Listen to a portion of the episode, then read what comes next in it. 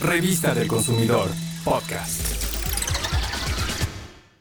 Como consumidores tenemos derechos y uno de ellos es que nadie debe discriminarnos. Para comprar o contratar algo de lo que nos ofrece el mercado, debemos ser tratados con igualdad, no importa nuestra apariencia, edad, género ni cualquier otro factor como la lengua que hablamos.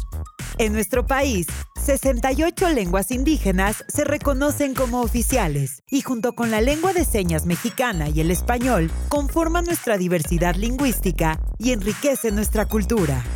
De acuerdo con las estadísticas oficiales más recientes, en nuestro territorio, 6% de las personas de más de 3 años de edad hablan alguna lengua indígena.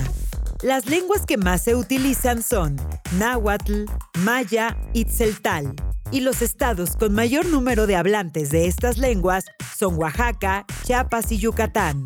Pero hay un problema, ya que no todas las personas que se reconocen como indígenas hablan su idioma originario, pues desde hace tiempo muchas familias prefieren no enseñar a los infantes su idioma originario para evitar que sean discriminados.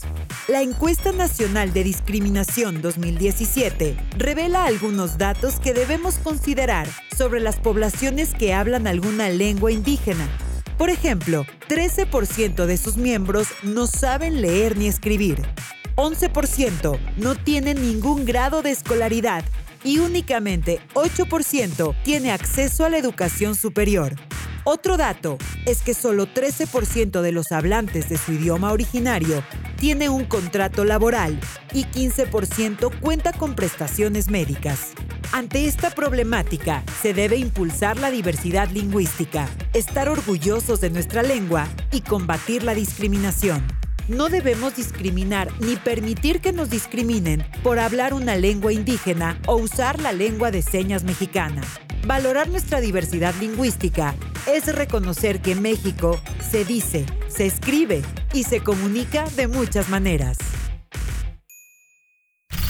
Revista del Consumidor, podcast.